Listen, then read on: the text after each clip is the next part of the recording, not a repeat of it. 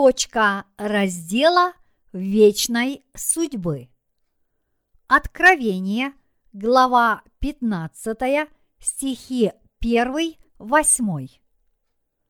Глава 15 описывает бедствие семи чаш гнева Божьего, которые сразу же после вознесения святых должны обрушиться на тех, кто, будучи врагами Бога, восстали против Него.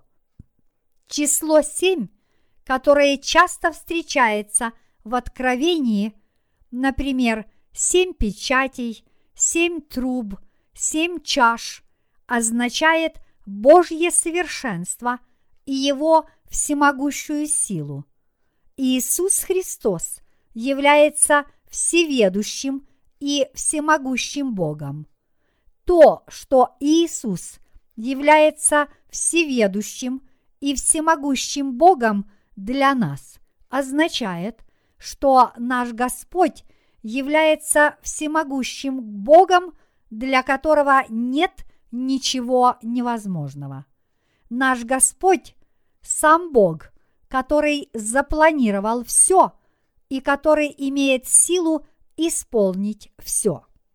Поэтому грешники должны славить Господа за Его всеведущее и всемогущее величие и силу, открывающуюся через бедствия семи чаш гнева, которые Он прольет на этот мир.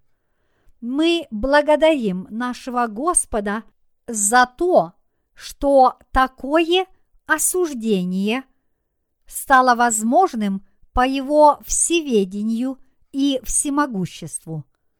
То, что Бог отомстит своим врагам семью чашами гнева и вечными муками ада, святые должны рассматривать с благодарностью и как нечто обязательное. А посему святые не могут не славить Господа. Аллилуйя!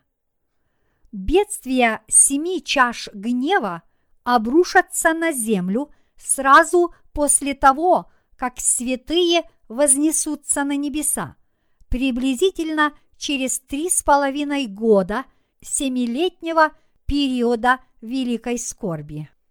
Вследствие этих бедствий семи чаш гнева сердца врагов Божьих омрачатся, и увидев, что наш Господь является Богом всемогущим, они убоятся Его.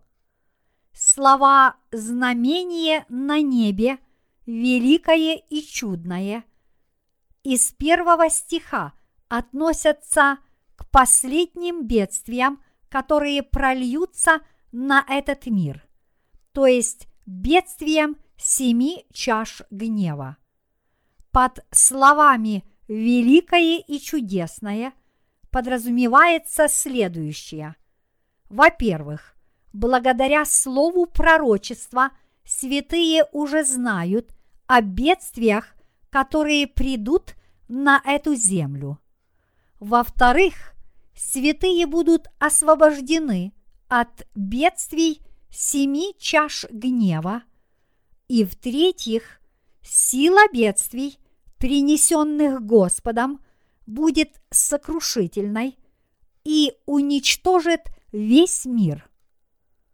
С другой стороны, искупленные и вознесенные святые будут в воздухе петь песни Моисея, раба Божия, и песнь Агнца – Основу для этой песни можно найти в Исходе, глава 15, стихи 1-8, а именно песни израильтян, которые славили Господа за его силу и власть после того, как они под руководством Моисея перешли через Красное море. Они не могли не славить Бога за то, что Он спас их своей силою и властью в безвыходной ситуации, когда их преследовала египетская армия. Подобно этому святые Нового Завета не могут не славить Господа за их вечное спасение, которое пришло благодаря прощению грехов, исполненному через крещение Иисуса, принятое им от Иоанна и его кровь на кресте.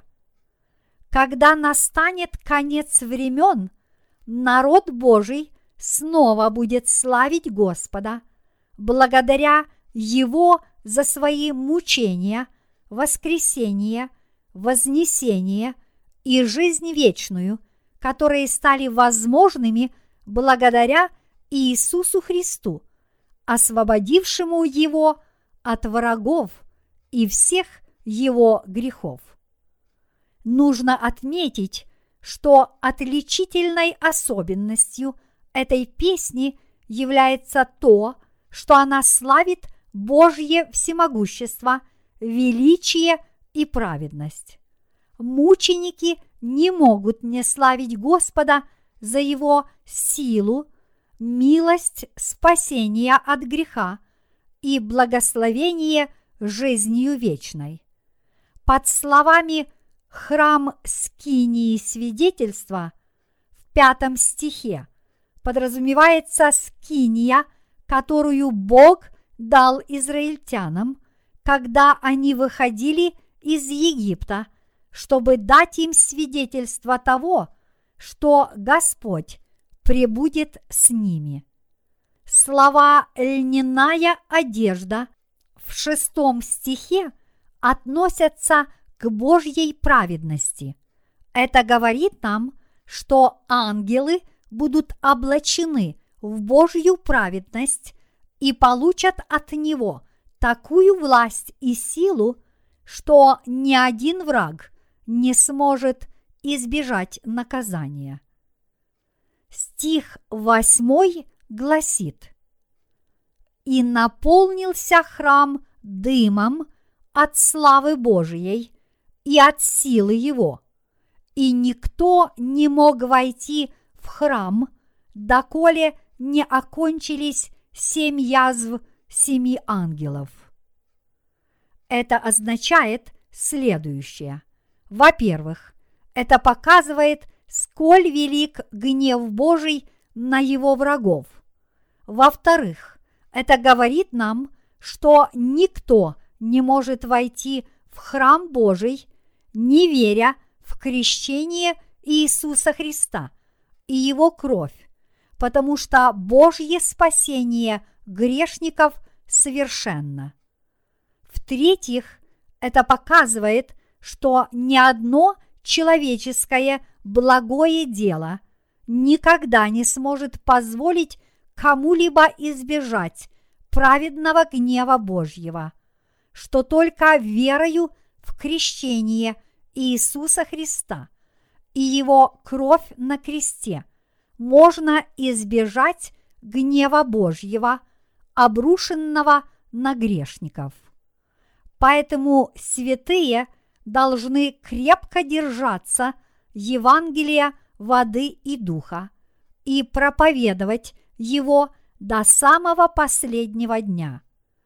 И те, кто еще не получили прощения их грехов, должны понимать, что им уготовано столкнуться с праведным судом Божьим, и они должны как можно быстрее обратиться к Евангелию воды и духа, дарованному Господом.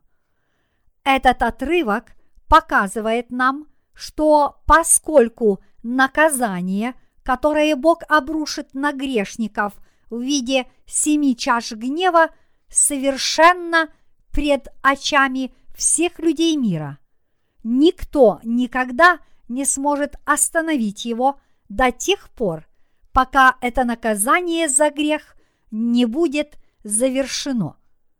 Глава 15 Откровения показывает нам, что Антихрист сатана, демоны и все те, кто противостоят и не верят Евангелию воды и духа, которое стало доступным нам по любви Христовой, являются врагами Господа. Я молюсь и благодарю Господа за то, что Он обрушит бедствия на своих врагов, чтобы наказать их.